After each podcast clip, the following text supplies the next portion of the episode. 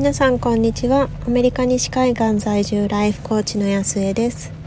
コーチングは自分が本当に大切にしたいものとつながること。自分が本当に叶えたい未来へと歩んでいくこと。コーチングで心を整えることが体が疲れたらマッサージを受けるのと同じぐらい当たり前になって大切にしたいものを大切にして本当に叶えたい夢に進んでいき自分も周りも幸せにできる人を過ごし増やしたい。そんな思いでコーチングについてお話ししています、えー、皆さんこんにちは。今こちらは4月の13日の木曜日の午後2時になったところです、えー、早いものでもう4月の中旬になってきました。であの娘が4月の17日がお誕生日なんですけれどももうなんかずっと前から4月に入るちょっと前からもう自分でカウントダウンを始めていてなんか今日もなんか、えっと、カウントダウンにはこう今日の日付は含むのか含まれないのかみたいなねちょっとあの次6歳なんですけどこう6歳児というか5歳児らしいなんかちょっと可愛らしい感じでいいなっていうふうに思いながら過ごしていました。で今日は、えっと、こうなな何々すべきっていうこういろいろこう思っていることがあってでよくそういうものはなんか手放しましょうみたいに言われることが多いんですけれども本当にそれって手放したり変えたりしなきゃいけないことなの？っていうことについてお話ししてみたいと思います。であの私がなんでそれを選ぼうかなって思ったんですけれどもまあなんか一般的にそういう話ってものすごく多くあの言われてますしそれになんかそもそも何て言うんでしょうこうそういうふうにべきっていうふうに思ってちゃいけないっていうふうに思ってらっしゃる方がものすごい多いなっていうふうに思うんですよね。でコーチングとかでもなんか一般的にはその思い込みを外してで別の視点であったりその自分を力づけてくれるようなやり方を探していきましょうっていうようなことを言われてると思うんですけれどもでもなんか本当にそれって手放さなきゃいけないのかなっていうふうに最近なんか強く思ってるんですよね。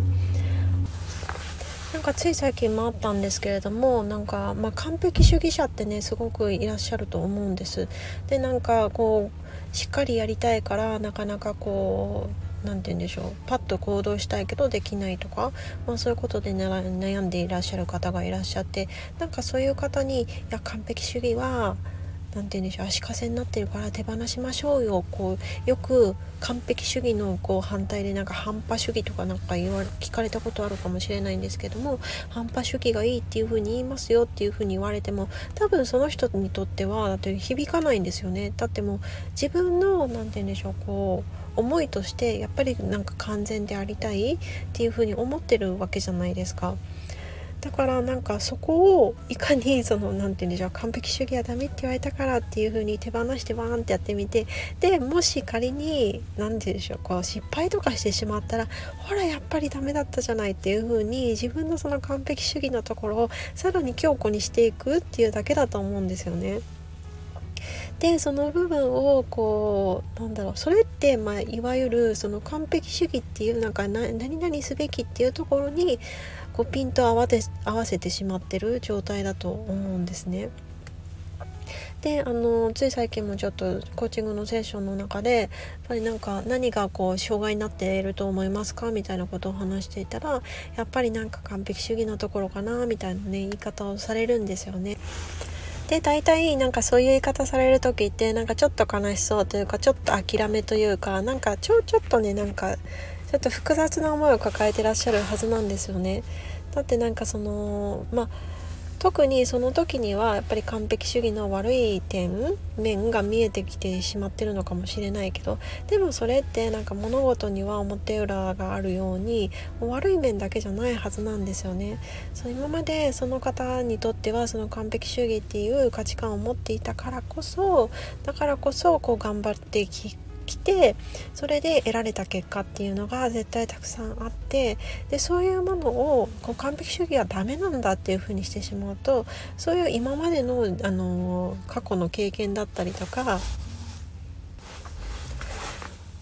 なんかま自分の一部ではあるけど結局その自分全体をこう否定してしまっているなんかそんなようなこうことが起こってきてしまっているんですよね。だからなんか私がその時にお伝えしたのはいや別に完璧主義っていうのが別に悪いわけじゃないですよね。ってだってその完璧主義でいたい完璧を目指したいっていうのもそのあなたの一部であってで今までそれでこうあなたを支えてくれた時期だってあっただろうしそれがあったからこそ手に入れられた。そんなそんなことって絶対いっぱいありましたよねってだからでも今この状態ではうまくこう働いてないからだからそれをどういうふうに別の方法で使っていくかそういうことを考えていきましょうよみたいなことを言ったらねなんかすごいホッとされてたんですよね。でやっぱりそのだ人ってこう自分でその自分のことを認められないとやっぱり前には進めないんですよ。だって自己否定したまま前に進むってこう難しいじゃないですか。私ダメだって言いながらでもこう、うん、なんかちょっと分かりづらいですね私こう足が遅いっていう風に思ってるのにそれでもこう走り続けるってちょっと嫌になってしまうのは当然なのと一緒でもう私ダメだっていう風に思っている中でやっぱりいろんなことにチャレンジしていこうっていうのはねかなりこうハードルも高いし苦しいはずなんですよね。それをなんかコーチングセッションの中でそのコーチにまでその自分の一部をほらダメだろっていうふうに言われたらもう余計に本当にこう苦しくなってしまうと思うんですよね。からなんか別にそのコーチのまあその人にもよるのかもしれないんですけども私としてはやっぱりそのクライアントさん自体をその否定もしたくないしやっぱりこう自分に自信を持ちつつそのなんだろう自分自分を否定するんじゃなくて自分に自信を持ち進んでいってほしいんですよねだから本当にその部分は最近ちょっと意識的にしていてそのどうしてもこう思い込みを外そう外そうっていう風になるとそのそうすべきだっていう風に思ってること自体をなんかあの塗り替えようみたいな感じに行きがちだと思うんですけれどもでもそこはもうしないっていう風に決めている部分です。で先ほどの例のその完璧主義の時ですと、まあ、その後具体的にどんな話をしていたのかっていうのはちょっとコーチングの守秘義務があるのでお話しできないんですけれども例えばその完璧主義だっていうことでそのスタートができないどうしてもそのこう何て言うんでしょうかまだまだこう自分はチャレンジできないんじゃないかみたいに思ってしまって動けないっていうことであればその完璧主義を別に放棄するわけではなくてその完璧を目指すポイントの部分を変えてみる例えばそのなんだろう不完全なままちょっとまずはこうやってみるでその別に走りながらだってこう修正していけるわけじゃない、えー、わけじゃないですか。だからまずはやってみてその中でやりながら完全を目指していくっていう風にちょっとこう何て言うんでしょう完璧ポイントっていうところをずらすだけでも十分なんかこう動くフットワークってもっともっと軽くなっていくんですよね。だからなんか本当に何だろう自分を否定する必要もないし別に自分はそうじゃないっていうふうに思っているのにこれがいいはずだからっていうふうに自分のこう気持ちに蓋をしてあの感情を押し殺してだ誰か他のこうものになる必要ってね全くないと思うんですよね。もちろんそういうふうにやっていく中で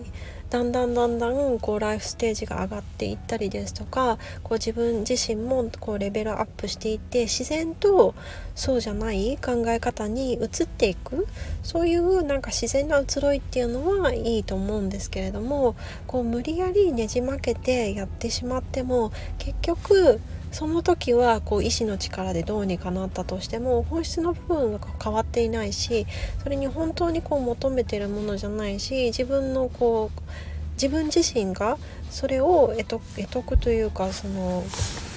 本当にこう理解もしてないし身についているものでもないと結局戻ってしまうだけなんですよね。戻ってしまわなかったとしてもそれが100%活かせてない。まあ、だって何て言うんでしょう。まあ私も仕事していた時はそうだったんですけれども男性になろうとしてもどうしても女性が男性になろうとするとなんだろう中途半端な男性にしかなれないんですよね。どうしたってその本当の男性には勝てない。だったら私は私なりのやり方で彼らが持っていないものを保管保管というかものの方にフォーカスしたりそういう風にした方がいいじゃないですか。だから自分の元々のものを生かしながらそれをどういう風に違う風に使っていくかそんな考え方をしていったらその中で自然に変わっていくっていうのも経験できるでしょうしもっともっとなんだろう私こんなこんなつもりじゃないのになんでこんなに頑張らなきゃっていうこうプロセス自体も頑張るんじゃなくってもう自然と楽しんでやっていけるそんな自分だけの方法が見つかっていくはずです。ということで今日はあの思い込まれている何々すべきっていうのは手放さなきゃいけないっていうことに関していやちょっとそれは違うんじゃないのかなっていうことをお話しさせていただきました。やどなたかが今なんか自分は変わりたいんだけどでもこうそれを手放すっていう風に言っても難しいなっていう風に考えていらっしゃる方がいらっしゃったらそういう方のなんか視点を変えるきっかけになったら嬉しいなっていう風に思います。ということで、えー、今日もう木曜日ですねあと1日でまた週末になっていきますけれども皆さん今日も素晴らしい一日にしていきましょう。